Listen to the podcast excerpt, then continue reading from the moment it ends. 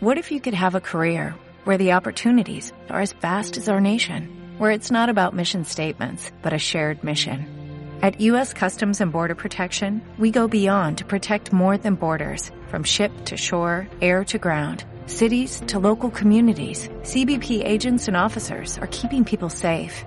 Join U.S. Customs and Border Protection and go beyond for something far greater than yourself. Learn more at cbp.gov/careers. A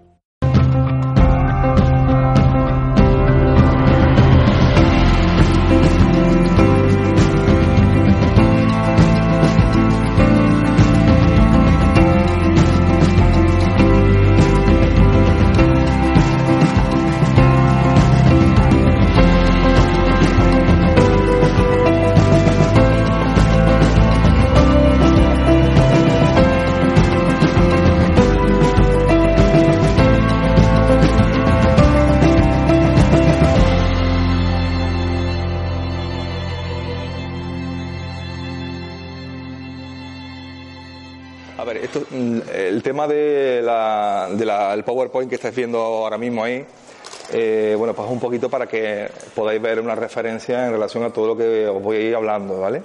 Pero lógicamente aquí va a haber mucha más información que se va a sacar y que lo voy a, las voy a explicar, eh, pero bueno, para que tengáis un poquito un guion de, de lo que se vaya hablando, ¿no? Eh, en un primer momento, bueno, antes de nada, agradecer a Mario, a Ula Verde para que, me permita estar aquí, porque yo iba a dar una charla en Fuengirola, pero las cosas se han trabucado y al final la, la, la hago aquí en Torremolino. Y bueno, también agradecer también a Mindalia el hecho de que la verdad que me he enterado a las 5 de la tarde que grababa Mindalia y, bueno, la primera vez, la primera vez que me graba en la televisión y bueno, pues espero que, lo ha, no me ponga nervioso, ¿no? Hay que ser humilde, ¿no? Y bueno, pues agradecer a Mindalia la oportunidad que me da de poder salir en, otro formato que no solamente en la charla normal, ¿no?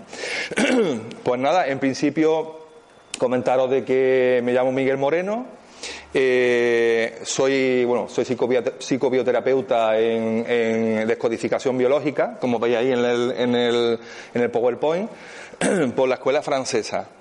¿Vale? Por Christian Fletcher. Eh, yo me formo con, con, esta familia y bueno, pues no sé si tenéis alguna información o, conocéis algo en relación a descodificación biológica, biodescodificación, bioneuroemoción. Hay muchos nombres que se le determinan a esta metodología, pero bueno, al fin de cuentas las bases son las mismas. ¿Vale? No sé si conocéis algo de, en relación a ello. Eh, comentaros que eh, cualquier pregunta que, que, me tengáis que hacer me la podéis hacer en el transcurso de la charla. Si es verdad que sí, os por favor os pido que seáis lo más breve y conciso, ¿vale? Que si tenéis alguna duda, pues bueno, yo no tengo ningún problema en responderlas, pero siempre teniendo un poquito de cuidado con eso, ¿no? Porque si no se alarga la, la charla y bueno, y Mario me ha dejado hasta, la, hasta las ocho y media, Mario, o hasta las ocho. Ya, no, por saberlo, porque yo es que me enrollo y al final hasta las ocho y media, ¿no? Entonces es importante, ¿no? Que lo tengáis en cuenta. Pues bueno, pues vamos a mojar turrón, como se dice, ¿no? Eh, lo que es, lo que estáis viendo ahora mismo, descodificación biológica, no sé si veis bien, conmigo delante. ¿Veis? Ahora no veo Ahora no ves tú. Bueno, mira, hacemos una cosa. Me pongo de pie. Yo es que no soy muy de ponerme de pie, pero bueno. Bueno, aquí os pongo una, una, definición de lo que es la descodificación biológica, ¿vale? Os lo voy a leer. La descodificación biológica es una metodología que pretende optimizar los tratamientos que el paciente recibe. Comentaros en relación a esto de que la, la descodificación biológica en ningún momento, eh, digamos, eh, eh, sustituye la medicina convencional, ¿vale? Sino que simplemente lo que hacemos es optimizar, digamos, el tratamiento que el paciente puede tener a través de la medicina convencional, ¿vale? La descodificación biológica nos enseña a escuchar, a escuchar nuestro cuerpo, una escucha biológica, por eso es descodificación biológica, no es psíquica, ¿vale? Aunque también interviene la psique, pero ahora lo vamos a ver, pero es sobre todo biológica, digamos la, parte fundamental en la que se basa la descodificación a nivel biológico. Eh, no psicológico, y en la búsqueda de los códigos biológicos que hay detrás de todo síntoma y la comprensión emocional que los activa para que de esta manera se puedan descodificar y activar unos nuevos códigos gracias al cambio de perspectiva que el paciente obtiene en la búsqueda. La definición está muy bien, y os explico un poco por lo alto qué es lo que significa. Eh, nosotros dentro de lo que es la descodificación biológica, lo que siempre intentamos comprender es para qué enfermamos. O sea, tener en cuenta una cosa, no se trata de por qué enfermo, sino para qué enfermo. De esta manera, nosotros lo que vemos es que hay una responsabilidad de cada persona en relación a la enfermedad que padece. La medicina convencional te habla, dentro de su apartado, te habla de que, eh, bueno, pues que hay algo de fuera que de alguna forma interfiere y entonces te puede provocar una enfermedad. Nosotros no expresamos eso, no, lo vivimos de esa manera, sino que lo que hacemos es simplemente determinar que hay una percepción totalmente distinta de cómo nosotros enfermamos, para qué enfermamos, cuál es el origen de alguna manera que me está diciendo mi cuerpo para eh, que, me está dando la, posibilidad de poder enfermar. Esto es simplemente para que lo entendáis un poquito, es como el mapa de un tesoro. ¿vale? El cuerpo es el papel donde está el mapa. Las, pistas que te dan en el mapa para llegar al tesoro sería, digamos, de alguna manera los órganos correspondientes al cuerpo. Órganos, estamos hablando de enfermedades que sean físicas, pero también pueden ser conflictos relacionales, eh, que luego vamos a ver un poco en relación a, que, de dónde se produce, o incluso enfermedades mentales, también, también se pueden producir.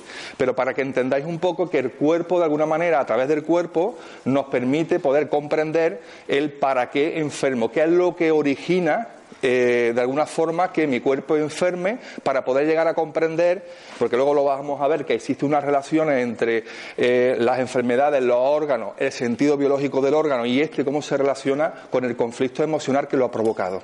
Ahora lo vamos a ver más detenidamente, ¿vale? Iba a decir pasa, pero no tengo que pasar yo. No sé si habéis entendido un poquito, lo vamos a ver más detenidamente, he hecho un breve repaso así un poco por lo harto.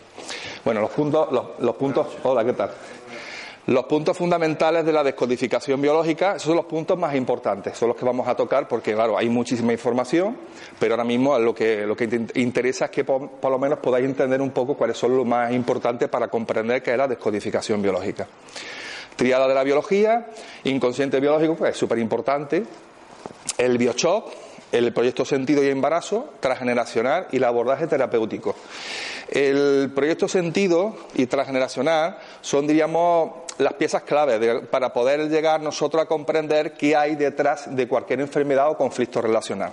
Pero lo vamos a ver luego más adelante, más detenidamente, ¿vale? Eh, entonces, bueno, vamos a, a explicarlo. Bien. Cuando hablamos de la, de de la biología es porque existen tres pilares fundamentales tres, pilares fundamentales en el proceso de la enfermedad. Estaríamos hablando, ahí os viene eh, cada, cada, foto, cada foto, te especifica qué es cada cosa. En el primero significa psique, que es el, programador. Esto lo estamos, estamos, digamos, relacionándolo de alguna manera con la analogía de un ordenador, para que lo entendáis. El programador, que sería la psique, ¿qué ocurre? La psique la psique o el psiquismo es mente, ¿vale? Nosotros estamos estructurados mentalmente en función de cómo hayamos percibido la vida. O sea, existe una serie de creencias, una serie de condicionamientos sociales, familiares, que de alguna manera nos va, construyendo eh, psíquicamente y en función de cómo nosotros estemos construidos vamos a interpretar las situaciones y vamos a, a responder a ellas de una manera o de otra, ¿vale? Lógicamente, también está el cerebro, ¿vale? que es la computadora. El cerebro, diríamos, es donde se recibe toda la información. el cerebro es a través de los cinco sentidos, diríamos que, eh, bueno, pues va recibiendo la información que va, se va generando eh, en el día a día que estamos haciendo. Por ahora mismo estamos aquí y bueno, pues de manera consciente yo estoy viendo visualmente, estoy escuchando, pero por ejemplo hay cosas como por ejemplo el tema de temperatura que tiene que ver con la piel, el tema del gusto, por ejemplo, que aunque no, interviene, pero también de alguna manera el hecho de que yo esté segregando una saliva, todo esto afecta, ¿no? O sea, hay una, hay una, digamos, un compendio de información que se está recibiendo a través de esos cinco sentidos y que, se, y que es el cerebro el que de alguna manera procesa esa información. Si os dais cuenta, todo está correlacionado una cosa con otra. Eh, y luego tenemos los órganos, que serían los periféricos de una computadora. Los órganos, diríamos, es eh, como diríamos el teclado, puede decir de alguna manera, ¿vale?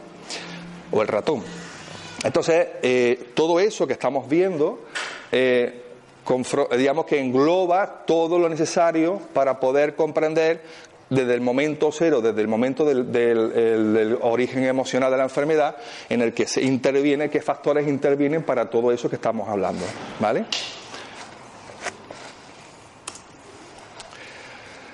Importante.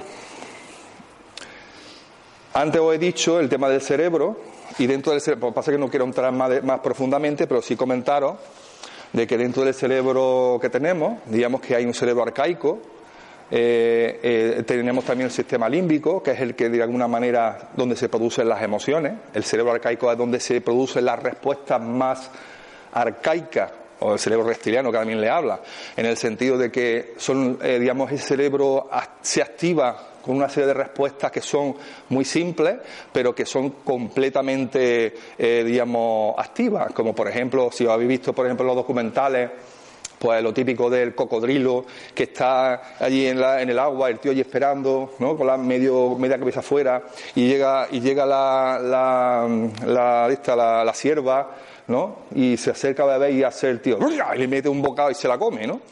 El cocodrilo, su instinto, ahí estamos hablando del cerebro, cerebro reptiliano o arcaico, que es un cerebro que lo único que va persiguiendo es la supervivencia, en este caso alimento. No se plantea que es que, oye, que voy a comer a la sierva porque tiene dos crías, pobrecita mía, que luego las, crías se van a quedar sin, sin madre, ¿no? O sea, todo, os digo esto porque influye también en lo que estamos hablando a nivel, a nivel, hacia nuestro nivel, también influye, ¿vale? Momento determinado en que hay un momento en que, en que hay un resorte completamente activo de miedo o de pánico en relación a algo en el que de esa manera cuando se, cuando se eh, recibe, se percibe la información, el cerebro arcaico es el que en ese momento pues provoca el miedo, por ejemplo, miedo a, miedo a oír, por ejemplo, la oída, o pánico en relación a algo, todo está relacionado con eso que os estoy hablando. Luego tenemos el sistema límbico, que es el que produce las emociones, es el, eh, digamos, el, el, lugar donde esas emociones se, van a producir, que tiene relación con el, con el sistema, con el cerebro arcaico. Y luego también está el neocorte o cerebro racional, que es el que luego a posteriori decimos, ¿por qué he tenido miedo ante eso? Sí, porque es que esto habrá sido, porque es que no sé qué, no sé cuánto. Entonces racionalizamos eh, de alguna manera eh, esas emociones que, estamos, que se están provocando. ¿Vale? En toda esta historia que os estoy contando, así muy por lo harto, se encuentra el inconsciente biológico. El inconsciente biológico es como el Kevin Corner de la película esta de Guadalesparda. El Kevin Corner de Guadalesparda, si le ha visto la película, era el tío de que protegía a la Winnie Houston para que no le pasara nada, para que no le hicieran un atentado y todo el rollo. Pues eso es exactamente lo que hace el inconsciente biológico. El inconsciente biológico en todo momento determina eh, y rige, diríamos, y coordina todas las funciones vitales que no son conscientes. Respiramos de manera inconsciente, pestañeamos de manera inconsciente, ¿vale? tenemos hambre de manera inconsciente, o sea, no decimos vamos a comer ahora, sino que algo nos dice tenemos que comer porque hay, bueno, pues hay unas funciones orgánicas, hay una glucosa que se está gastando y hay necesario el alimento. Entonces, este inconsciente biológico en todo momento está completamente eh, velando por la, por la supervivencia de la persona. Y ese inconsciente biológico, que ahora lo vamos a explicar más tranquilamente, también hay un inconsciente familiar, del clan familiar, ¿vale? Que esto va a tener, eso, va, se va a ver mucho más con más detenimiento en el, en el transgeneracional. Pero que comprendéis que en todo momento el inconsciente biológico siempre está buscando la supervivencia de la persona, la supervivencia del clan familiar en el caso de inconsciente familiar. ¿vale? Es súper importante, de hecho lo que he explicado antes del cerebro arcaico, en el que hay supervivencia, por ejemplo, buscar alimento o incluso reproducción sexual. Eso forma parte también de ese cerebro arcaico. Si, no, si la, si la eh, especie no se reproduce, al final, ¿qué pasa? Pues que se desaparece. Entonces, eso forma parte también de esa, de esa eh, característica que tiene el, el inconsciente biológico. Entonces, ¿qué ocurre? En este caso, yo estoy poniendo ahí que el inconsciente biológico son cuatro puntos, que es inocente, sin juicio, individual, lo demás no existe, el tercero sería todo es real, el cuarto es atemporal, no existe el tiempo. ¿Qué ocurre? Cuando hablamos del inconsciente biológico inocente, significa que el inconsciente biológico en cualquier momento va a buscar una solución de adaptación en función a un conflicto emocional vivido. ¿Qué ocurre? Os pongo un ejemplo porque yo el tema de los ejemplos creo que es más fácil que lo entendáis. Siempre mm, habrá, pasado o habéis escuchado de gente que llega a Navidad y lo típico es eh, que tenemos el estómago chungo, ¿no? que no, que tenemos problemas, que hemos comido mucho, ¿no? La, siempre la misma historia esa, ¿no? Que tiene en, en algún sentido tiene, tiene, o sea, tiene, tiene sentido, ¿no? Pero ¿qué ocurre? Pues que muchas veces tenemos que nos obligamos de alguna manera a cenar con alguien que no queremos. se da lugar. Vamos, yo estoy cenando mañana con mi suegra, que no la quiero ver ni en, ni en... y sin embargo tengo que cenar con ella. O simplemente con el hermano, o con el otro, el de la moto, o con alguien simplemente en el que tengamos un resentimiento hacia esa persona. Esto es muy importante, luego lo vamos a ver, pero es muy importante todo esto, para que se, se comprenda exactamente que en una típica cena de Navidad puede haber vómites, puede haber diarreas, puede haber que algo no haya sentado mal, pero realmente, ¿qué es lo que ocurre? Cuando estamos eh, viviendo una situación de ese tipo en la que estamos comiendo con, una determinada persona, la cual no estoy bien con ella porque estoy enfadado por lo que sea, o se trata algún tema que, bueno, pues que de alguna manera sea conflictivo para nosotros, cuando, estamos, cuando yo estoy digeriendo ese alimento, para el inconsciente biológico, eh, digamos que para él, cuando tú estás, ese alimento lo estás digeriendo y estás hablando en relación a un conflicto que estás viviendo en ese momento, pues seguramente, como no puedo digerir aquello que me está ocurriendo, ¿qué es lo que pasa? Pues que de alguna manera busco una solución. ¿Vale? Y es como para, para el, el, inconsciente lo real y lo simbólico es lo mismo, significa que el alimento que yo estoy comiendo en ese momento, para mí es como si fuera un alimento tóxico, porque no entiende de que ese alimento no tiene ninguna relación con lo que yo estoy viviendo con esa persona en ese momento. Pero para el inconsciente, como lo real y lo simbólico es lo mismo, cuando yo estoy comiendo esa, cuando estoy recibiendo esa comida, de alguna manera, ¿qué es lo que hace? Pues como no quiero digerir o no puedo digerir o no puedo asimilar esa situación, ese alimento que yo recibo lo considero tóxico.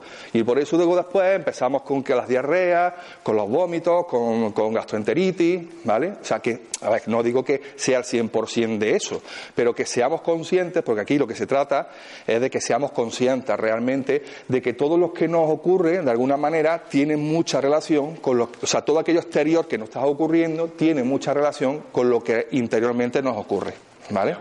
como psicosomático. Exactamente. Exactamente. Otro ejemplo, para que entendáis lo de todo real y simbólico. Cerráis los ojos ahora mismo. Cerraos por favor los ojos. Cerráis los ojos ahora mismo y tranquilamente vais a visualizar en la mano que tenéis un limón. Lo cortáis en dos pedos mitades y os ponéis, os lleváis el, el medio limón a la boca. Y lo tenéis en la boca metido, ¿vale? ¿Qué es lo que ocurre? ¿Qué ocurre cuando visualizáis que tenéis un limón en la boca? O sea, podía abrir los ojos, si no voy a quedar durmiendo. ¿Qué ocurre? Que lo que hacéis es que eh, tú, estas glándulas salivares empiezan a producir saliva, cuando realmente no tenéis medio limón en la, medio limón en la boca.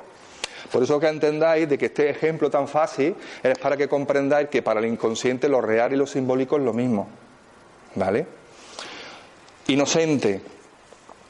Pues cuando hablamos de, inocente es sin juicio. Vamos a la cena de Navidad otra vez. Imaginaros que vais a la cena de Navidad y lleváis eh, una cigala que ha costado 30 euros para la familia. ¿Vale? Y te has gastado la pasta y te lleva la cigala. Y estás comiendo la cigala y estás con la suegra, la suegra le pasa lo que sea y, y, te enfadas con la suegra y al cabo de los 10 minutos vomita la cigala, vomita no sé qué. Para el inconsciente no se plantea, joder, no voy a vomitar la cigala porque es que la cigala me ha costado 30 euros. Eso, le corresponde al cerebro racional. Para el inconsciente lo único que está buscando en todo momento es una solución de adaptación. Es que si algo considero que es tóxico, lo voy a vomitar. No puedo tenerlo dentro de mi cuerpo. ¿vale? Por eso es, inocente, no hace ningún juicio experimenta que hay una necesidad de, supervivencia, buscar siempre una solución de adaptación a aquello que estoy viviendo, automáticamente vomito y punto. No se plantea que, si la cigala a si no la hubiese vomitado o no la hubiese comprado, pues, ¿vale? Ese es un ejemplo, ¿vale? Eh, individual, lo demás no existe. ¿Quién de aquí no ha cogido y se ha visto una película romántica o de lo que sea y estás viendo la película y estás así y el tío ya, no sé, pues el perro que la arrolla y, y, de pronto se te saltan dos lagrimones y dices, pero bueno, ¿esto cómo puede ser? Me se te dos lagrimones si yo no tengo nada que ver con el tío del perro, el perro es mío, como dice por ahí, ¿no? Pues al final, ¿qué ocurre? Te identificas completamente con la otra persona, aunque sea una película. Sin embargo, para el inconsciente, lo que estás viviendo en ese momento es como si fuera real, ¿vale?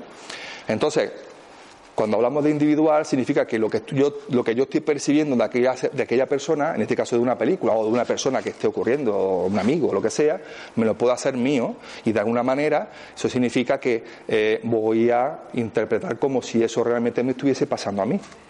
Esto, eh, esto ocurre mucho personas que, que enferman simplemente por el hecho de que una, de que una gran amiga o un gran amigo enferma enferma de una determinada enfermedad y ellos lo viven con muchísimo dolor muchísimo sufrimiento. Entonces, ¿qué ocurre? Pues se llama conflicto de identificación. No identificamos con esa persona que podemos llegar incluso a enfermar con la enfermedad de esa persona. ¿Vale? Eh, atemporal, no existe el tiempo, significa que cuando yo vivo un conflicto, yo tengo, yo tengo 48 años, por ejemplo, yo tengo un conflicto, viví un conflicto con mi pareja, por ejemplo, cuando tenía 40 años, ¿vale? Yo vivo una situación, un conflicto emocional dramático o complicado, que de alguna manera, eh, bueno, pues no logro sacar fuera las emociones, todo aquello que me produjo ese conflicto, se quedan dentro de mí, en el inconsciente, se quedan cristalizadas, que se llama, ¿vale? Porque no expreso, porque, o porque soy hombre, porque muchas de las cosas muchas veces es que los hombres mm, el tema de expresar emociones como que no, no va con ellos, ¿no? Parece que, la, que llorar los hombres cuesta trabajo. Además, de hecho, estoy muy contento que aquí hay uno, dos, tres, cuatro, cinco hombres, bueno, y con Mario seis, porque la verdad eh, el sexo femenino eh, digamos que en este tipo de cosas como que están mucho más abiertas.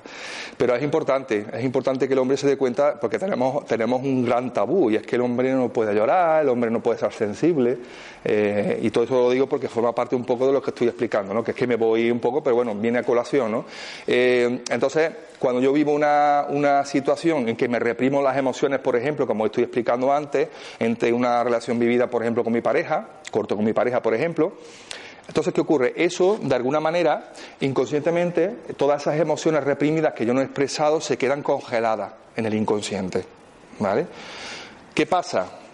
Luego, cuando pasa ocho años, yo puedo vivir una situación en la que estoy con mi pareja, ¿vale? Y puedo vivir una situación en la que todo aquello que yo experimenté en cuando yo tenía 48 años, 40 años se puede volver a revivir cuando tenía 48. ¿Vale? Aquella experiencia que yo viví, aquellas emociones que yo viví, de alguna manera que no expresé, eso se quedan guardadas. Se quedan guardadas en el inconsciente. Porque el inconsciente siempre va a intentar buscar la manera de eh, adaptarse ante las situaciones para intentar no sufrir. ¿Vale? Entonces, si yo con 48 años vivo una situación parecida, a mí me van, por ejemplo, me van a venir los miedos que yo pude vivir en aquel momento, esa, ese apego que yo podía tener ante aquella pareja ahora en esta, o sea, me van a, eh, digamos que hay un resorte que me va a hacer expresar, eh, digamos, todas aquellas emociones vividas cuando tenía 40 años. Entonces, ¿qué ocurre? Ahora mismo tengo 48, pero cuando estoy viviendo la situación, estoy experimentando esa situación con esas emociones, realmente el inconsciente, de, o sea, mi inconsciente me está repercutiendo con situaciones que yo vivía cuando yo tenía 40 años, pero en el momento presente, que tengo 48, para el inconsciente es como si tuviese 40, porque yo estoy viviendo lo que viví cuando tenía 40 años. Por eso para el inconsciente el tiempo no existe. Yo hablo de 40 años como si yo hablo de, de cuando era chico. Porque yo tengo personas en consulta que me han llegado y son personas que todavía son niños, o sea, viven situaciones como los niños. O sea, eh, hay niños reprimidos, entonces ese niño está ahí. Cualquier cosa que le ocurre, sale el niño, no sale el adulto. Y, lo, y vive las circunstancias que, que son circunstancias que para un adulto no tendría ningún problema, pero como la viven, la viven desde el niño, desde esa herida emocional vivida cuando tenía 10 años, pues cuando ahora lo viven, lo viven desde el niño, desde el niño de los 10 años. Por eso es importante, de hecho ahora lo vamos a ver, que dentro del trabajo que nosotros realizamos en las consultas, esto forma parte, eso es una gran ayuda para comprender o para poder eh, transformar, descodificar eh, y transformar, buscar un recurso para, para, que la persona que esté viviendo una problemática que vivió hace 20 años, a través de un trabajo que se hace ahora en el momento presente, poder cambiar, poder cambiar el chip, poder buscar un recurso y poder transformar y que esa persona, eh, vea y perciba la situación de una manera distinta, desde un lado positivo. ¿Vale? ¿Pregunta? Estoy explicando muy bien, ¿eh? Estoy pegando muy bien, muy bien. Y ahora voy a dar un poquito de agua porque tengo la garganta un poquillo.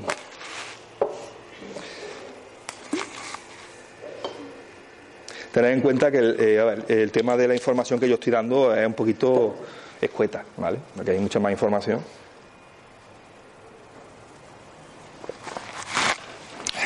Bueno, otra de, la otra de las circunstancias que son importantes es el conflicto emocional, que antes hemos hablado, ¿vale? Conflicto emocional o bioshock, que se, le- que se le llama. ¿Qué ocurre? Si os dais cuenta, pone efecto misir o efecto jarra, ¿vale? Esto significa, bueno, vamos a ir primero a lo de abajo, porque creo que es más, fácil, es más fácil que lo comprendáis. ¿Cómo se vive el conflicto emocional o bioshock? Se vive imprevisto e inesperado. ¿Por qué? Sí, ¿Qué significa esto? Es muy fácil. Porque a lo mejor, ¿qué os digo yo? Pues en un momento determinado estáis en vuestra casa, tenéis un hermano, yo tengo 48 años y tengo un hermano de 30, y ese hermano de 30 tiene un accidente y fallece, ¿vale? Es inesperado, es, imprevisto.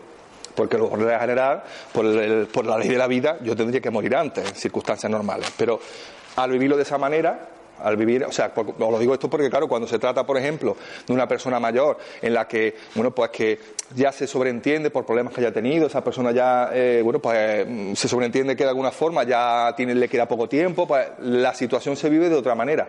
Pero cuando lo hacemos desde este punto de vista y desde en esa situación, existe ese bioshock que eh, lo que va a hacer es que va a potenciar de alguna manera más el eh, cómo tú puedas vivir esa situación, ¿vale?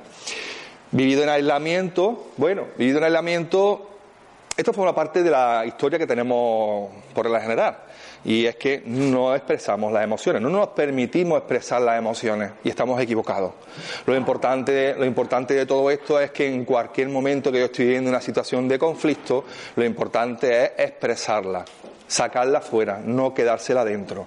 Muchas veces creemos que como somos muy fuertes y bueno, pues soy el fuerte de la familia o el pilar de la familia, no me puedo permitir expresar porque es que si yo lo expreso voy a, bueno, pues voy a perjudicar a otros familiares. Leche picón. Al final lo importante es que uno exprese sus emociones, que es que es la única manera, porque ¿qué ocurre? Si no las expresa, al final va a salir de, alguna manera. Si no es ahora, va a salir después. Es importantísimo. Y os pongo un ejemplo para que lo entendáis. Yo tuve una, una señora en una consulta con una alergia, con un eczema en la piel. Tenía, le salía la eczema a raíz de, eh, de ponerse bisutería. Había una serie de, eh, de, de bisutería de metales, como no era oro ni plata, sino era metal, no sé cómo decirlo, bisutería, ¿no? Bueno, pues esta mujer le gustaba mucho la bisutería, pero no se la podía poner. Y tampoco se podía comprar de oro y de plata, por las circunstancias que fueran. Entonces, cuando se ponía lo de bisutería, le salía una roncha impresionante. Entonces, claro, esta mujer viene a la consulta y entonces empiezo a trabajar con ella y, bueno, lo que, era, una especie de alergia. Entonces, ¿qué ocurre? Pues que trabajando con esta persona, que luego hablaremos de cómo, cómo re- realizamos el abordaje terapéutico, hay una serie de protocolos que se trabaja con esa persona y lo que hacemos es lo que hemos visto antes, que hemos dicho que el inconsciente es eh, atemporal, no existe el tiempo. Entonces con esa persona lo que yo, lo que, lo que llegamos, porque de alguna manera tenemos que realizar un trabajo de, de detective emocional, porque hay que, o sea, esto no es decir, bueno, ¿usted qué le pasa a esto? Bueno, pues vámonos a este sitio porque ya, no, no. Es que hay que ver a la persona, hay que, comprar- hay que ver desde cuándo le ocurre esto, hay que hacer un trabajo con un proceso que va desde el momento en que tú lo estás viviendo hacia atrás, ¿vale? Hay unos procesos que se llama, que se utiliza la PNL, bueno, luego lo vamos a ver. El caso, que al final, eh, esa persona de pronto se da cuenta, porque además él lo tenía, porque una de las cosas que ocurre es que las emociones que se quedan congeladas, se quedan ocultas, se ocultan completamente, porque el inconsciente no quiere volver a sufrir lo que sufrió en aquel momento. Es una manera de, es una manera también de defenderse. El inconsciente, como antes os decía, siempre está buscando la supervivencia de la persona y, y el no padecer ese sufrimiento, ¿vale? Hay muchísimas personas, muchísimas personas que cuando padecen alguna historia que no soportan el dolor, ¿qué es lo que hacen? Lo ocultan se oculta en el inconsciente y no se acuerdan, no se acuerdan de ninguna manera. Entonces, ¿qué ocurre? Pues que cuando esa persona llegamos a ese momento, de pronto sale y dice, eh, me veo en la, en el, en el, en la, así lo digo, la habitación del hospital. Digo, ¿qué ocurre? eh, qué está pasando alrededor. Entonces la mujer em- em- se, conecta con esta situación, conecta con la situación y la situación ni más ni menos que eh, su padre, que tenía una enfermedad, entonces estaba ingresado en el hospital y, y le habían hecho una traqueotomía. Entonces, la traqueotomía eh, eh, tenía un tubo metálico introducido en, en la garganta, ¿vale? Entonces, ¿qué ocurre?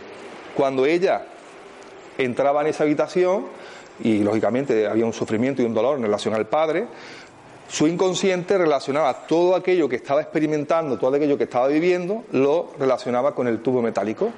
Entonces, para el inconsciente, el metal era símbolo de sufrimiento y de dolor, ¿vale? Claro, ¿qué ocurre?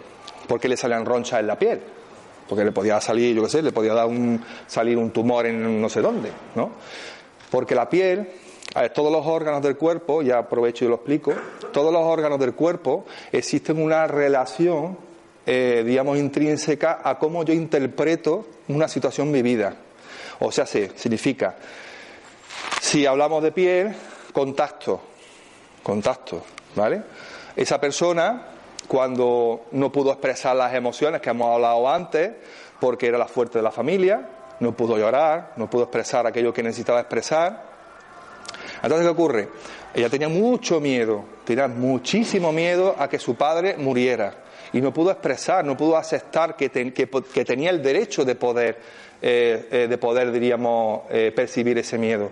¿Por qué? Porque, porque para ella lo vivía en aislamiento lo vivía en aislamiento, porque para ella creía que eso no se podía expresar, no podía que la familia sintiera o se diera cuenta que realmente detrás de esa mujer había una, persona con muchísimo miedo en relación a, a- su padre, que, estaba en, en el hospital, ¿no?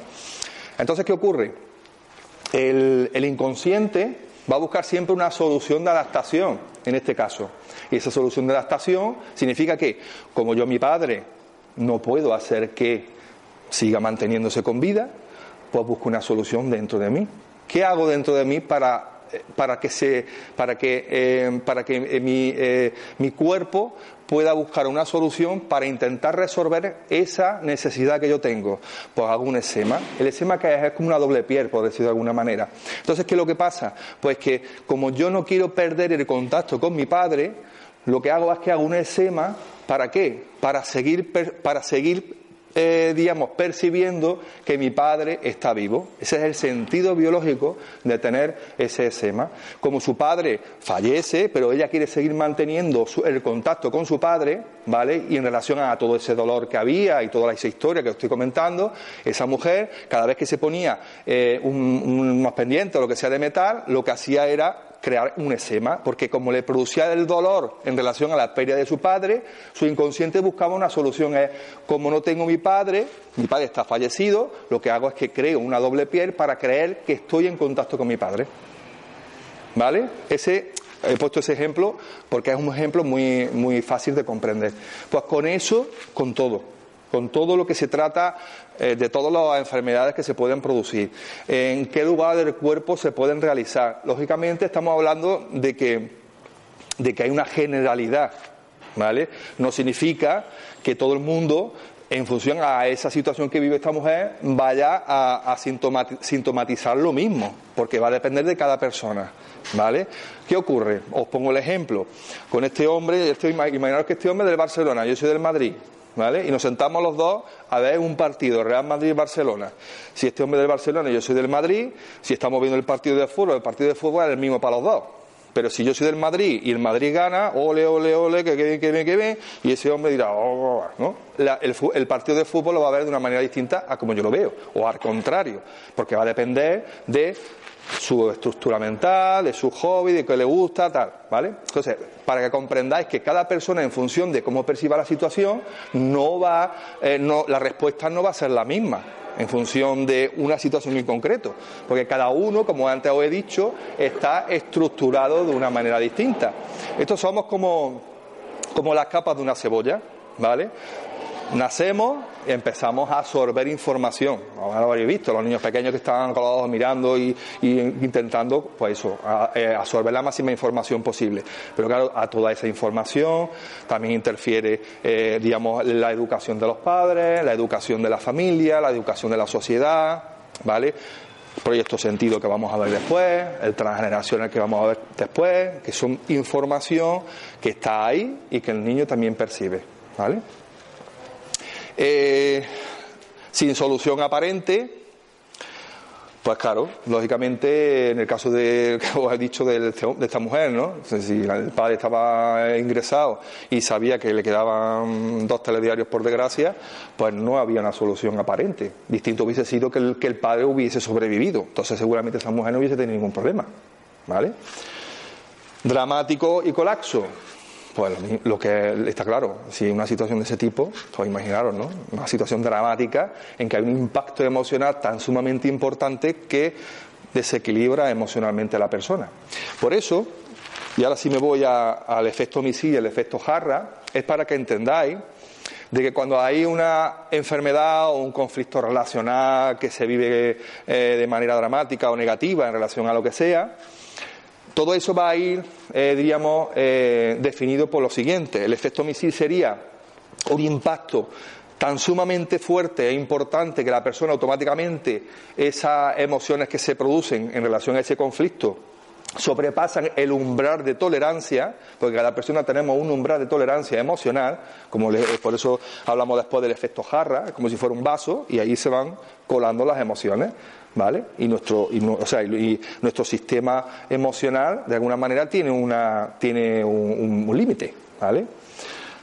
Eso sería el efecto misil, que es algo que, no, que, de alguna manera nos sobrepasa completamente porque es súper fuerte, o el efecto jarra, que sería el, goteo. Pon, ahora una, no sé, imaginaros, por ejemplo, eh, una artrosis, por ejemplo. el tema de la artrosis suele pasar a las personas, a, más de casa, hay muchos casos de artrosis y la artrosis es ni más ni menos que imposición o obligación de hacer algo que no quiero, que no me gusta.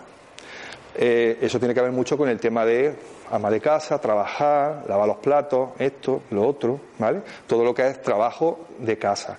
¿Qué, ¿Qué, ocurre? Cuando es un trabajo que está siendo impuesto, que me obligo yo a que tengo que realizar y no quiero, con el paso del tiempo, ¿vale? Puede llegar a una artrosis, ¿vale? Lo digo porque eh, las enfermedades que se producen, eh, lo importante de esta charla es que comprendáis de que hay un para qué. ¿Para qué hago? ¿Para qué se me produce esa enfermedad? ¿Qué pasa? Cuando, por ejemplo, tenemos eso, hablamos de la artrosis, no significa que nosotros tengamos una varita mágica. Ya como, ¡pum! como esto corresponde a que tú has vivido de manera obligada. No, nosotros no, yo no soy curandero ni tenemos la varita mágica. Pero sí lo importante es que, de alguna manera, puede ser que esa artrosis vaya a menos. ¿Vale? El hecho de que esa persona tome conciencia que realmente lo que le ha pasado en relación a esa artrosis es que mi cuerpo me está me está enviando un mensaje y el mensaje es no quiero seguir no quiero seguir haciendo las labores de casa porque me siento obligado a hacerlo. Luego a partir de ahí diré acepto que lo hago o, o no acepto que lo hago, pero lo importante es identificar de dónde viene esa historia. La historia que hay detrás de la historia. ¿Vale? Entonces, todo lo que nos ocurre, detrás de todo eso hay un tema emocional la emoción es como el azar, está en todos lados. En todas las comidas está el azar. Y eso es así. Y eso hay que tenerlo en cuenta de que tenemos que ser conscientes y gestionar nuestras emociones. Es importantísimo. No solamente a nivel individual, sino también como padre en relación a nuestros hijos, que ahora lo vamos a ver después. O sea que hay una responsabilidad en relación a todo eso. Y no solamente particularmente de cada uno, sino lo que puede afectar también a otras personas. ¿Vale? ¿Dudas? Bueno, pues nos vamos a un ejemplo que está muy en boga por desgracia. Esto es para que entendáis un poco lo que hoy he puesto un poquito ya en antecedentes, ¿vale? Vamos a imaginarnos de que los muñequitos que hay, que hay arriba son tres personas distintas, ¿vale? Esas tres personas distintas existe una situación que viven que es una pérdida de empleo. ¿Vale? ¿Qué ocurre? Cuando esta persona recibe el, comunicado por el jefe o por lo que sea, por una carta de despido o lo que sea, automáticamente recibe un bioshock, que es lo que hablábamos antes. ¿vale? Una situación vivida aislada, dramática, ¿vale? ¿Qué ocurre? Recibimos el bioshock y ¿qué pasa? Cada persona lo va a vivir de una manera distinta, partido Madrid y Barcelona, que hemos hablado antes.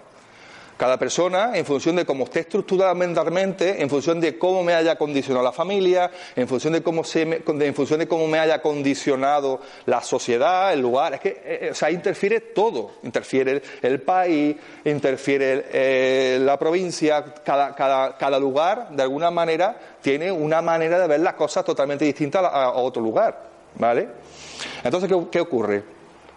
Pues que si una persona, por su estructura, como he comentado antes, busca una solución de adaptación, por ejemplo, en el tema de pérdida de empleo, en este caso estamos hablando que es el hígado, para que no se, se lleve bien, ¿vale? ¿Qué pasa? Mi inconsciente biológico va a buscar una solución de adaptación a esa situación que yo he vivido de pérdida de empleo. Estaríamos hablando que podía ser el efecto jarra o el efecto misil. Podría ser una persona que es muy sensible y su umbral de tolerancia es 8 y cuando tiene una pérdida de empleo, en este caso, pues sobrepasa ese, ese nivel. O puede ser personas que, por desgracia, han encontrado trabajo, lo han despedido, han encontrado trabajo, lo han despedido, ¿vale? Entonces, eso también se puede llevar de, de la manera con el efecto jarra. ¿Qué pasa? Al final, el inconsciente biológico siempre va a buscar una solución de adaptación. ¿Qué pasa? Como, no la puedo, como yo no puedo mm, decirle a mi jefe, oye, no me despida y déjame que siga trabajando, ¿vale? El inconsciente, como no puede cambiar nada de fuera, lo que va a hacer es buscar una solución de adaptación dentro de mi cuerpo. Un ejemplo que, que voy a seguir, pero un ejemplo también que es muy fácil de comprender en relación a eso. Cuando vamos a la playa, aquí que tenéis estas playas tan bonitas de la costa, cuando vamos a la playa, ¿qué ocurre? Cuando vamos a la playa. El primer día que vamos a la playa, los dos o tres días que vamos a la playa, ¿qué pasa? Que llegamos a la casa y nos ponemos morenos, ¿no? Estamos morenitos, ¿no? Pues realmente, lo que pasa es que eso es tan simple porque lo vemos así tan normal, pero realmente ahí hay una activación de melanina que lo que nos hace es eh, eh, no permitir que los rayos solares me puedan perjudicar la piel. ¿Vale? Entonces, es una solución de adaptación del inconsciente biológico. El inconsciente biológico dice, Señor, te vas a, la playa, vale, perfecto, te echas crema o no te echas crema, lo que sea. Bueno, pues muy bien. Conforme va pasando el día o los dos días, mi cuerpo va a buscar una solución ante esa emisión de rayos solares. Y mi cuerpo necesita protegerse de eso. Por eso nos ponemos morenos. Claro, ¿qué pasa? Si me pongo cuatro días, cinco días, seis días, siete días, pues me achicharro como un sarmonete, porque claro, llega un momento que el cuerpo no puede, digamos, llegar a proteger de manera eh, al 100%, garantizada. Pero sí comprender de que siempre, en todo momento, estamos adaptándonos eh, al momento. Ahora mismo estamos aquí y bueno, y estamos, bueno, pues nuestras funciones orgánicas están, se están haciendo perfectamente. Segundo a segundo, todo se está equilibrando y ordenando para que nuestro cuerpo siga adelante. Y eso lo hace el inconsciente biológico. ¿Vale? es el que procesa toda la información. ¿Vale? Bueno, sigo con lo que estaba diciendo. Entonces, ¿qué ocurre? en función de esa persona, pues para él, por ejemplo, imaginaros pues que la familia, pues eres lo que tiene. Eso nos pasa mucho. Somos lo que tenemos. No somos lo que, o sea, siempre identificamos a cómo es una persona en función de esto, ¿vale? Lo que tiene materialmente, por desgracia es así. Entonces, ¿qué ocurre? Pues que esa persona, el hígado, es el almacén, es, digamos, el almacén donde se eh, almacena el, el, glucacón o glucosa del cuerpo. Cuando se hace, se, eh, cuando está el alimento se, se digiere, ¿vale? Todo se descompone, hay una serie de, hay esas glucosas, digamos, que se almacenan, en el, se almacenan en el hígado, ¿vale? Para cualquier tipo de función orgánica, digamos que el cuerpo tira de, del, del, hígado, ¿vale? ¿Qué pasa? Como estamos hablando de que eh, he perdido el empleo, si pierdo el empleo, no voy a tener dinero. Eso es lo que el inconsciente se, se plantea, porque hoy en día, gracias a Dios, nadie se de, se muere de hambre aquí en España. ¿Vale? El inconsciente biológico, su solución de adaptación es provocar un cáncer de hígado. Estoy hablando de una particularidad, ¿eh? no, es general, no es una generalidad, pero para que lo entendáis. ¿Qué ocurre? Como el, hígado es el órgano que almacena la glucosa, ¿vale? Cuando, me, cuando, cuando entra, eh, cuando se descompone el alimento, se asimila, pues lo que hago es crear un cáncer. ¿Para qué creo un cáncer? El, cáncer lo que, lo que hace es aumentar el órgano. O sea, hay unas células cancerígenas que van a su bola, ¿vale? Y se, proliferan de tal modo que lo que hace es que ese órgano se sobredimensiona. Pero ¿qué ocurre? Independientemente de, de, lo que es el cáncer en sí, de que son células que no se identifican con el cuerpo, que por eso van a su bola, no vamos a entrar ahí. Lo importante es tener en cuenta que el sentido biológico de tener un cáncer de hígado es sobredimensionar el órgano, hacer más órgano. ¿Para qué? Para que todos los nutrientes que yo pueda recibir de todo lo que yo, de todo el alimento que yo haya recibido, pueda almacenar lo máximo posible. Entonces, es una solución de adaptación a eso que está ocurriendo. ¿Vale? Esa persona él lo, ha vivido o lo interpreta de esa manera y su inconsciente lo relaciona con el, con el hígado. Pero, por ejemplo, en este caso, esta otra persona, esa situación vivida de falta de empleo, lo va a vivir como una pérdida de territorio, que son pulmones. Los pulmones, bueno, mm, cuando vais a, os vais a un sitio de la naturaleza, ¿qué hacéis? Ah, ¿No? Respiráis, necesitáis. Es como coger aire, ¿no? Es como coger espacio, ¿no? Pues los pulmones tienen que ver con eso. Entonces, ¿qué ocurre? ¿Por qué, esa persona enferma, de, enferma de, los pulmones? Porque tengo que hacer más pulmón. ¿Por qué? Porque he perdido territorio. El trabajo para esa persona es perder territorio.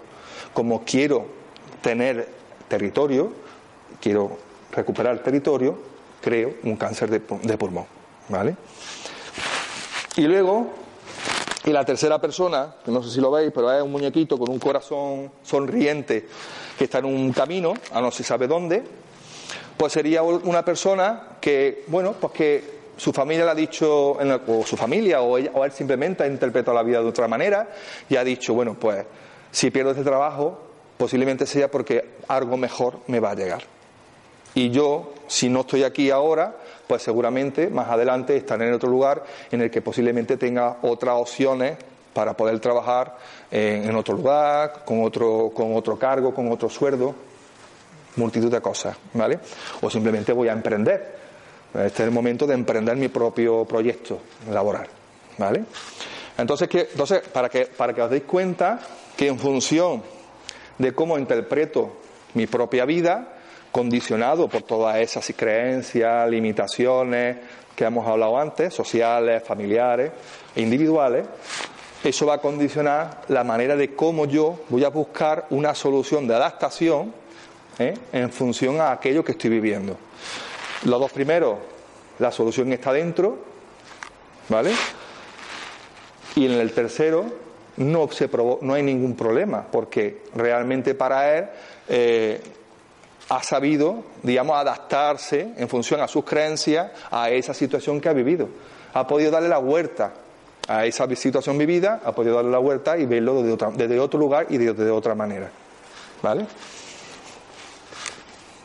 ¿De verdad que no tenéis preguntas? lo que estamos hablando es que el tercero al final no, le está, no se está enfermando, por no, o sea, no le está haciendo un caso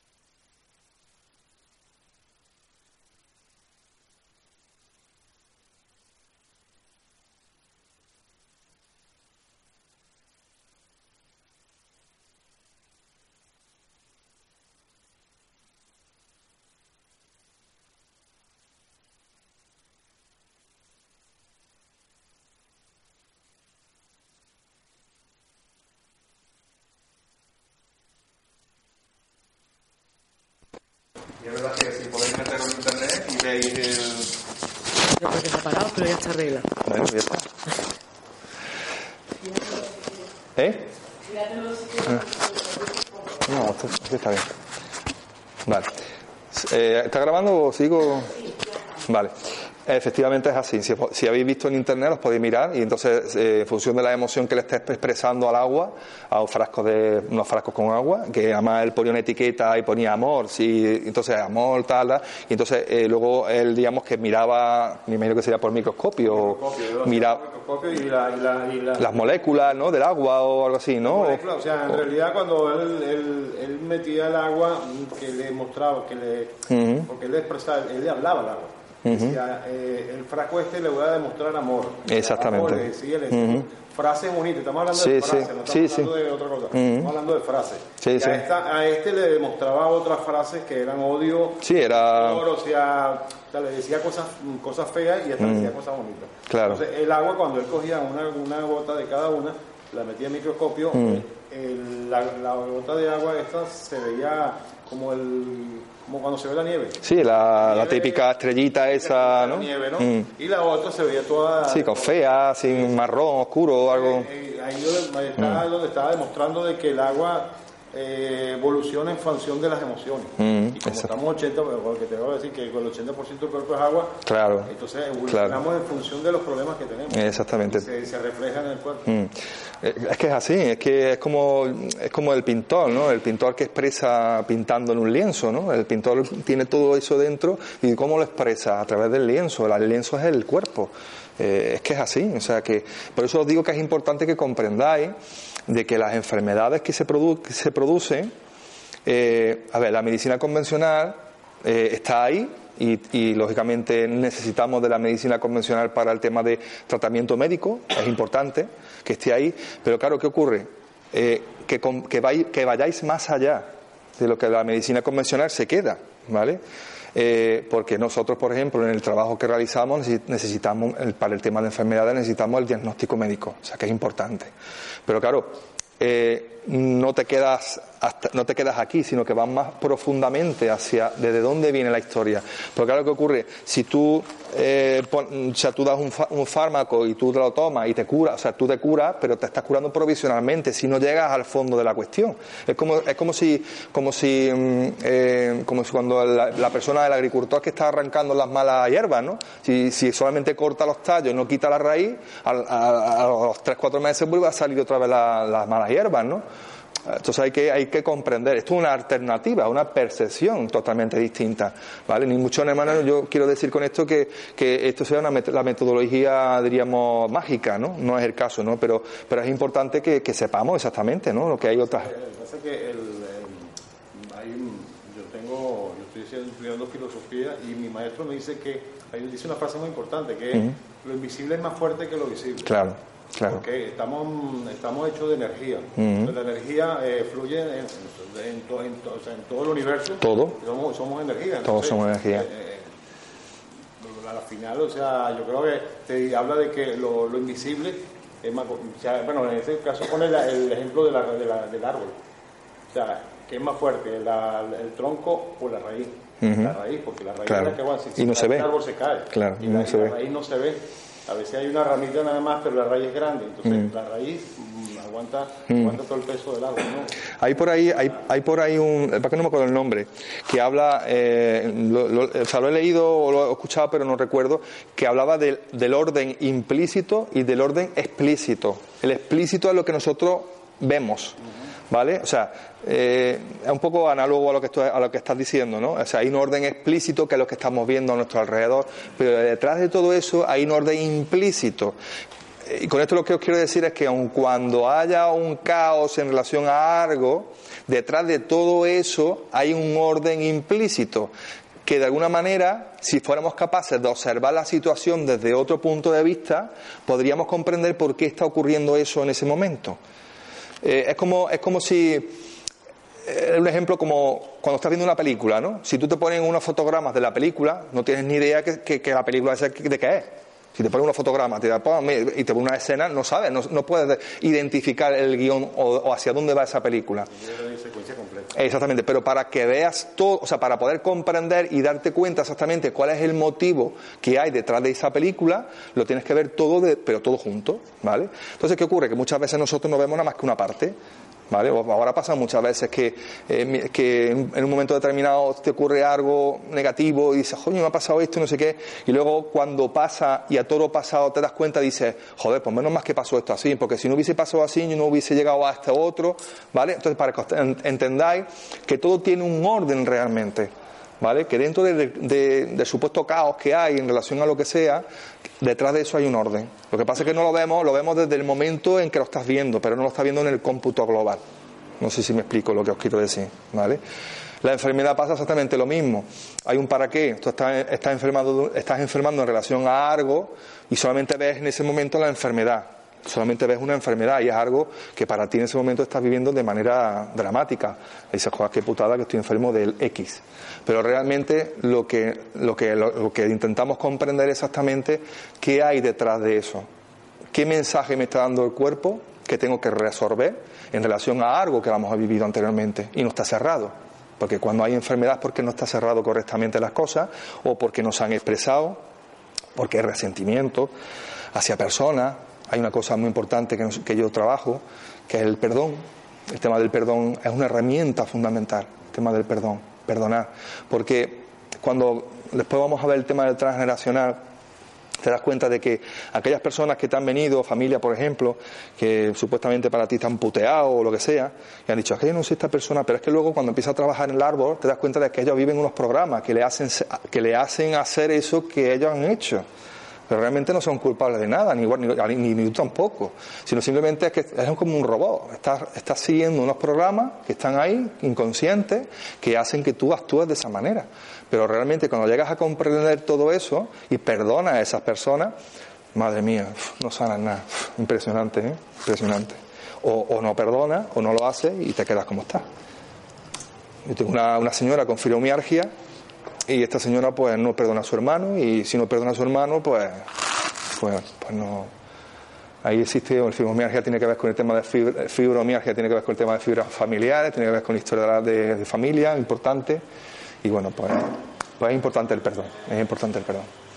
Además, si, ahí está, el, si, si conocéis el curso de milagro, ahí también habla mucho del perdón. También es un, pero bueno, no voy a entrar en el tema del curso de milagro porque ya no iríamos a otro sitio. Bueno, pues seguimos.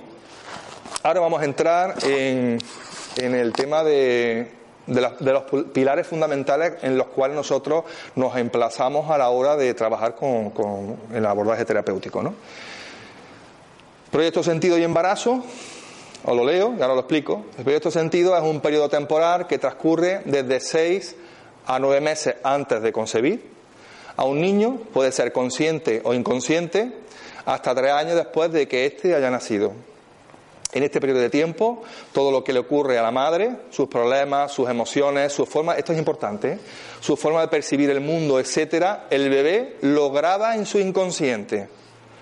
El nombre Proyecto Sentido nos habla de que somos el proyecto de alguien, de nuestros padres y demás antepasados. Hay un motivo consciente e inconsciente por el cual somos concebidos y esto hace que el sentido de nuestra vida gire en torno a esto se tiene en cuenta la fecundación, embarazo y parto, nacimiento y los tres primeros años de vida. A ver, ¿qué os digo con esto? Os hablaba antes del tema de la responsabilidad de los padres en relación a los hijos, ¿vale? Eh, esto forma parte de lo que os estaba diciendo. Cuando, cuando seis, nueve meses antes de concebir al niño, existe ya, digamos, un preámbulo bueno, los que sois padre y madre, yo no soy padre, con lo cual no, os puedo, pero bueno, los que sois padre y madre, bueno, pues muchas veces eh, pues se llega a concretar y decir, bueno, pues vamos a tener un niño y tal, entonces de alguna manera empezáis ya como a visualizar aquello que os gustaría, que, cómo os gustaría, os gustaría tenerlo, o cómo gustaría que fuera, o si que, si, que me gustaría que fuera niño, o que fuera niña, ¿no? Eh, eh, hay ya un preámbulo de cómo quieres que, que, se, que se origine, ¿no? Entonces todo eso, eh, como antes has comentado tú, que todo es energía, la información es energía, y todo eso está grabada, se queda grabada. Entonces, ¿qué ocurre? Cuando, cuando ya se produce la concesión, desde el momento cero, ese, ese embrión que empieza a se fecunda y empieza a evolucionar, toda esa información que los padres de alguna forma eh, eh, han vivido anteriormente se vaya quedando grabada en, en, el, en ese embrión. Significa con esto que el niño, la niña y la madre son uno. No hay identificación. No puedes identificar emocionalmente al niño o la niña con la madre. Al igual que la madre nutre al niño o la niña a través del cordón umbilical y toda historia, no solamente eso, sino que realmente la información procedente de lo que la madre esté experimentando y en, menor medida el padre, porque claro, la madre es lo que quien lo pare, de alguna forma va a interferir y va a condicionar a cómo puede vivir ese niño, esa niña, su vida posteriormente al parto, al nacimiento. ¿Vale? O habla ahí de que eh, el, tema el tema, por ejemplo, del parto, en función del parto, también tiene que ver en mucha medida cómo vivió la madre ese embarazo. Por ejemplo, eh, pues, eh, lo típico hay muchos casos de niños con, con muerta de cordón en el cuello. ¿Vale? Eso no, o sea, eso no es por, por, el por azar, mala suerte. Ese niño ha nacido, esa niña ha nacido con ese cordón umbilical en el cuello. No, aquí no existe mala suerte ni, buena suerte. Aquí hay una, una, motivación, hay un para qué ocurre eso. En el caso, por ejemplo, de ese tipo, os pongo una, un ejemplo, Puede ser porque la madre, a lo mejor, pues, pues tuvo, tuvo, un marido ausente un marido que no estaba por, por trabajo o por lo que sea, y esa mujer vive ese embarazo sola y aparte de eso tiene otras responsabilidades. Entonces esa persona puede ser que ese embarazo lo viva, eh, digamos, con ahogo, se siente presionada agobiada. Entonces el niño, a través de eso, lo que ha hecho ha sido simplemente decir, mamá, que sepas que mientras que tú has estado agobiada, has estado ahogada con eso, que sepas que eso también me ha afectado a mí. Entonces eso también puede repercutir a, ese niño, a esa niña, luego a posteriori se puede ahogar, no ahogar en, el, en el, sentido estricto de la palabra, pero sí, por ejemplo, le puede afectar eh, pues, cualquier proyecto que vaya a realizar, pues se siente ahogado, no es, no es capaz a lo mejor de impulsarse ¿vale? hacia algo que quiere, que quiere llegar a realizar por el motivo de que hay, una, hay un programa ¿vale? en el sentido de que cualquier proyecto de vida, en el caso de este estamos hablando del, nacimiento de él, que la madre tiene esa historia, el niño tiene una huerta de cordón, es como cualquier proyecto de vida o proyecto que vaya yo a realizar en, mi vida, ¿vale? Me voy a sentir ahogado por, por eso que, por, eh, por, ese proyecto que voy a, a, realizar, cuando realmente ese, esa historia es de la madre, no es de él. ¿Vale? Eso hay, un, hay unos protocolos que se trabaja precisamente con el proyecto de sentido, identificar a la madre e identificar al hijo, comprender eh, que lo que la madre, que, o sea, que lo que el hijo está padeciendo o está, o está sufriendo en ese momento. Exactamente, es como una especie de herencia, ¿vale? Sentimiento, un sentimiento heredado, un caso de Exacto, pero no solamente eso, o sea, te estoy hablando, por ejemplo, de un cordón, de una huerta de cordón, pero puede ser, eh, por ejemplo, hay muchos casos en los cuales el niño siente como un vacío existencial, por ejemplo, ya está hablando de algo más grande, ¿no? Y a lo mejor puede ser provocado porque la, la madre a lo mejor quería niña y vino niño. Entonces, ese hecho también interfiere a la hora de cómo ese niño eh, vea eh, la vida, porque claro, no ocupa su lugar en la familia, porque no ocupa su lugar inconscientemente. No se siente querido. No se siente querido, identificado con lo que los padres querían, entonces es como, se siente como una carga o como un problema, porque yo podía, tenía que haber sido niña, pero sin embargo, nacido niño, ¿vale? Perdona, ¿una pregunta? Sí, sí, claro. Si la madre en este caso es consciente de lo que está atravesando y identifica ese sentimiento, ver al niño de Claro. Claro. Lo libera porque, claro, automáticamente al liberar esa emoción. ¿eh? Lo trabaja la madre. Exactamente. De, hecho, cuando, por ejemplo, hay eh, enfermedades que, que, se producen en el niño hasta los 3, 6 años, aunque hablamos de 3, pero incluso hay, hay casos que hasta 6 años de edad, eh, que, son, que son enfermedades que tiene el niño o la niña, pero que realmente son, o sea, son eh, eh, problemas que, han que tienen los padres y que, y que el niño de alguna manera lo está expresando porque los padres no son capaces de expresarlo. ¿Vale? O sea, que, entendáis un poco hasta, hasta ese punto, ¿no? Eh, sí. De la, de la madre, ¿El qué? que normalmente la- todos estos temas se, se transmiten por la madre, puede ser padre también. Y a ver, eh, la madre, o sea, es de los dos. Lo que pasa es que en mayor medida es de la madre. ¿Por qué? Pues porque lógicamente el, el- quien, quien se queda embarazada es la madre, ¿eh? La comunicación es diversa. Exactamente, la comunicación es directa con la madre con el hijo, no el padre está en un segundo lugar, ¿vale? Y porque la información del óvulo, la información del óvulo es mayor que la información del espermatozoide. Cuando el espermatozoide fecunda el óvulo, la información, vamos a entrar un poquito más en profundidad, porque ya tengo que decirlo, eh, la memoria, o sea, digamos que la memoria, la memoria celular, ¿vale? La memoria celular que en, la, en esa memoria está recogido toda la información de nuestros ancestros, no solamente genéticamente hablando, ¿vale? Sino información de más cosas, conflictos, situaciones vividas. Mm, No solamente es que yo me parezco a mi bisabuelo o me parezco a mi abuela, no, hay más cosas, ¿vale? Transmite mucha información. Exactamente. De, de- de todo lo- de Exacto. toda la- familia. Exactamente. Entonces, ¿qué ocurre? En el, el espermatozoide, toda esa información se queda en la cola del espermatozoide. Cuando fecunda el, esper- el espermatozoide, es la cabeza del espermatozoide el que entra en el óvulo, pero la cola se queda fuera. Entonces, la, mayor proporción de información la da la madre, porque el óvulo de la madre es el óvulo que la abuela, o sea, que su madre le transmitió a ella. Y de ahí, de ahí el linaje femenino.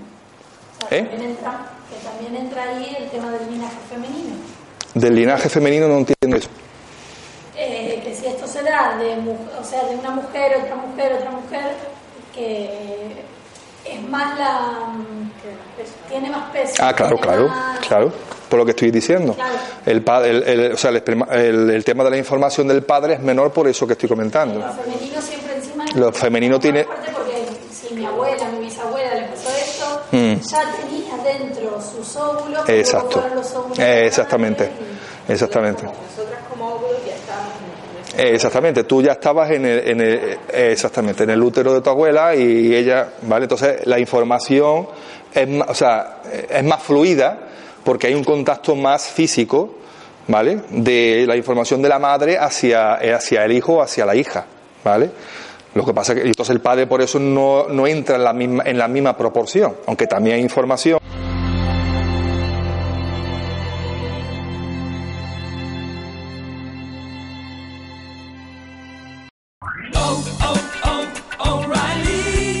¿Necesitas ayuda? En O'Reilly Auto Parts te ayudamos. ¿Necesitas algún consejo? Te aconsejamos. Nuestros profesionales en autopartes están siempre disponibles para ayudarte a encontrar lo que necesites. Excelente servicio al cliente es solo una de las ventajas que ofrece O'Reilly Auto Parts. Los profesionales en autopartes. Oh, oh, oh, O'Reilly Auto Parts.